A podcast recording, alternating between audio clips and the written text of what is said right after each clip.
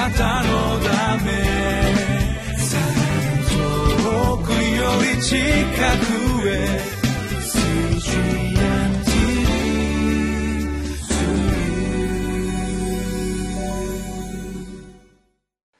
皆さんこんにちは。1月24日のリビングライフの時間です。皆さんはクリスチャンとして日本のこの社会に生活しながらちょっと困ったなと思うような場面に遭遇したことがあるでしょうか？私はクリスチャンホームに育ちましたけれども小学校の時に鎌倉の大仏に遠足に行った時その大仏の前で先生が学生たちに当たり前のように「はい皆さん手を合わせてください」とおっしゃいました。その時に小学校ながらでも自分はどうしたらいいのかと非常に戸惑ったことを覚えています。またアルバイトをしている中でバイト先のその事務所に大きな神棚があって毎朝そこに皆で手を合わせるそのような習慣があった職場の中で自分は毎朝どうしたらいいのかといつも重い気持ちで事務所に行ったことを覚えています。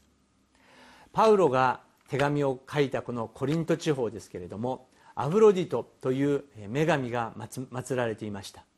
そしてその地方の人々は当然のごとく宗教というよりももう習慣化した状態でその女神を崇拝しまたその祭壇に向かってたくさんのものを捧げることが彼らの習慣でした。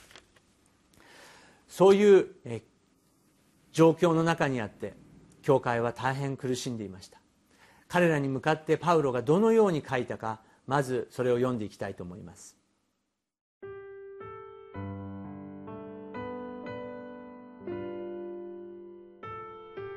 コリント人への手紙第一10章14節から22節ですから私の愛する者たちを偶像礼拝を避けなさい。私は賢い人たちに話すように話します。ですから私の言うことを判断してください。私たちが祝福する祝福の杯はキリストの血に預かることではありませんか？私たちの裂くパンはキリストの体に預かることではありませんか？パンは一つですから私たちは多数であっても一つの体です。それは皆の者が共に一つのパンを食べるからです。肉によるイスラエルのことを考えてみなさい。供え物を食べる者は祭壇に預かるではありませんか。私は何を言おうとしているのでしょう。偶像の神に捧げた肉に何か意味があるとか、偶像の神に真実な意味があるとか言おうとしているのでしょうか。いや、彼らの捧げるものは神にではなくて悪霊に捧げられていると言っているのです。私はあなた方に悪霊と交わるものになってもらいたくありません。あなた方が主の杯を飲んだ上、さらに悪霊の杯を飲むことはできないことです。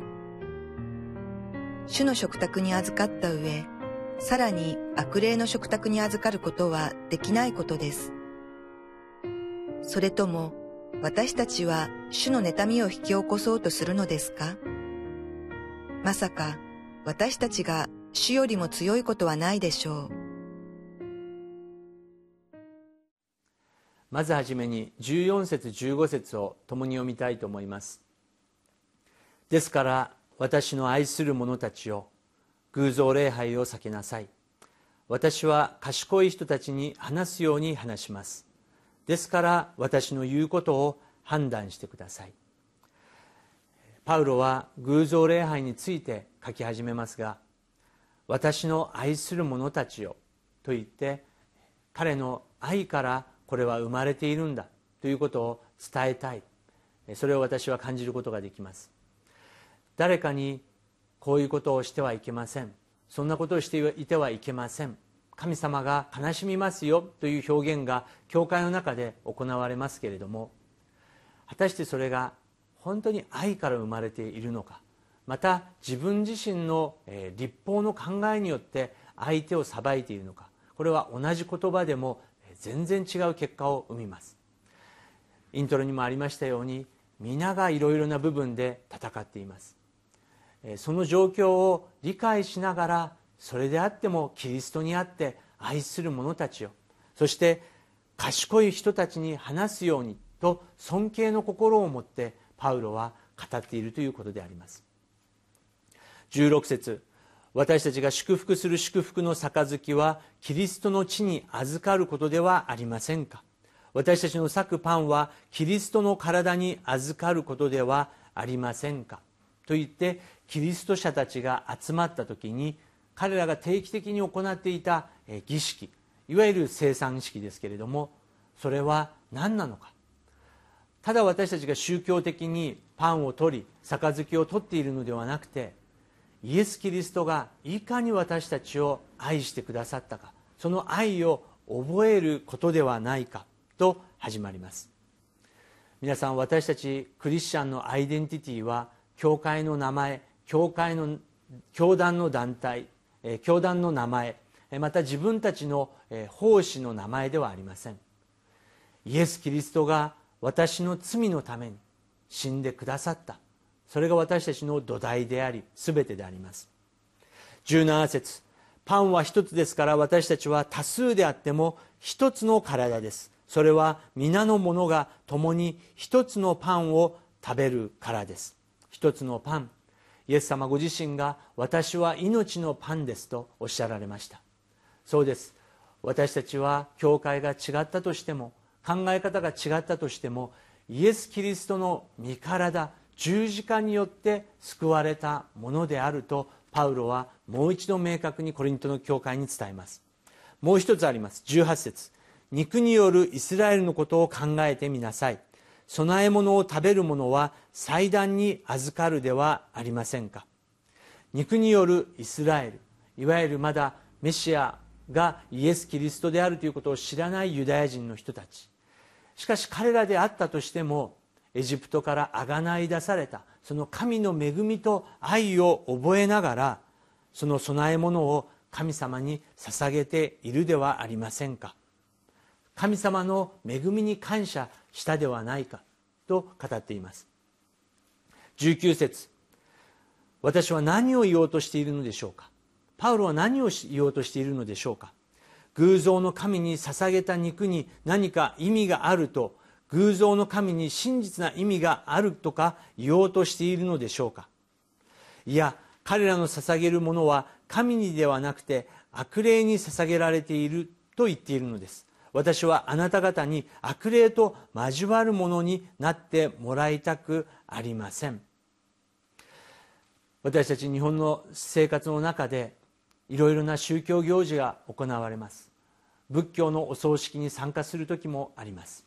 また会社の中でそのように神棚に手を合わせなければいけないような時があります。神棚自体にまた仏教の祭壇自体に力があるわけではないとパウロは言っています。しかしその背後に理由があり意味があり真剣にそれを守ってきた。また守らせてきた霊の世界があることを覚えなければいけないとパウロは言っています。そうです。私たちも、まあ、これは日本の習慣だからまた相手の人を傷つけてはいけないからという思いでそれに参加してしまう時があります。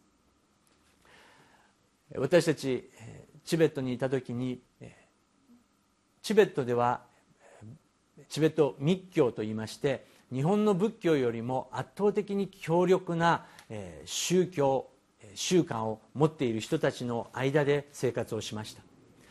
お正月やお祝いの時にチベットの友人の家に行く時にしなければいけない行事があります。それは彼らの家族を祝福する意味がありますけれどももちろんそれは仏に捧げられる意味があります。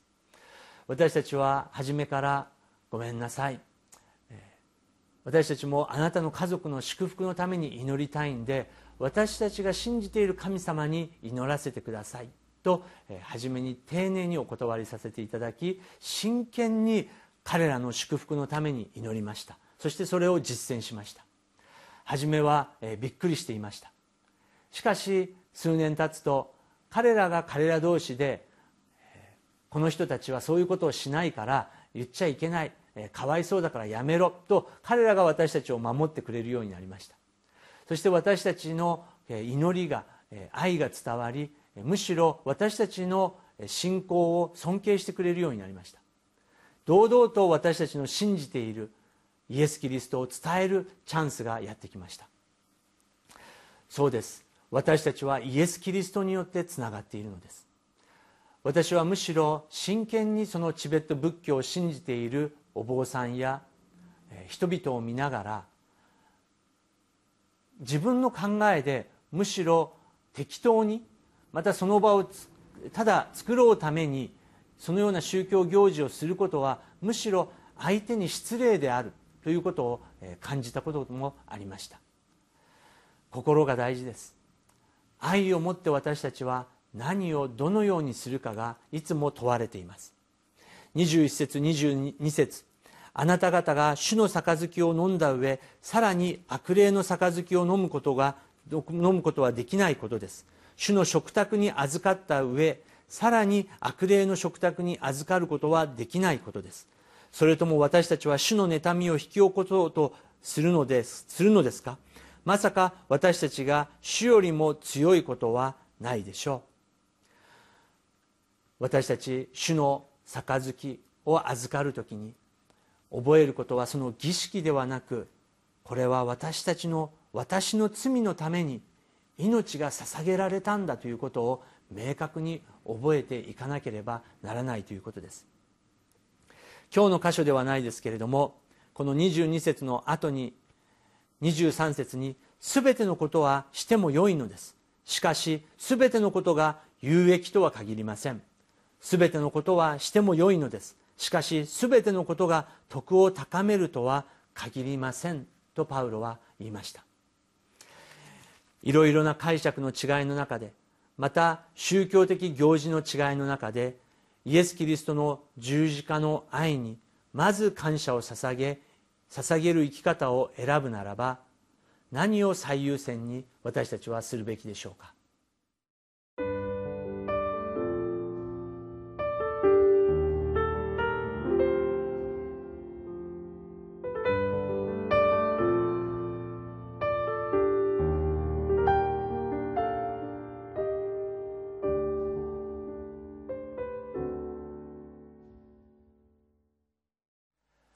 皆さん本当にこの日本の社会の中で生活する中にあって私たち一人一人が多くの戦いの中に置かれる時があります。パウロもそうでした。コリントの教会もそうでした。また日本だけではなくネパールチベットミャンマーのクリスチャンたちも同じように戦っています。私たちが精霊様の憐れみを求めて主よあなたの愛を日々満たしてくださいと祈ってそして勝利をしていきたいと思います。お祈りいたします。全能なる父なる神様この番組を見ておられまた今試練の中にある方がいらっしゃいますならば精霊様が恐れるな私があなたと共にいると語ってくださり今日もあなたが勝利することをまた勝利できる知恵と愛を与え続けてください。主イエス・キリストの皆を通してお祈りいたします。アーメン。あなたのため遠くより近くへ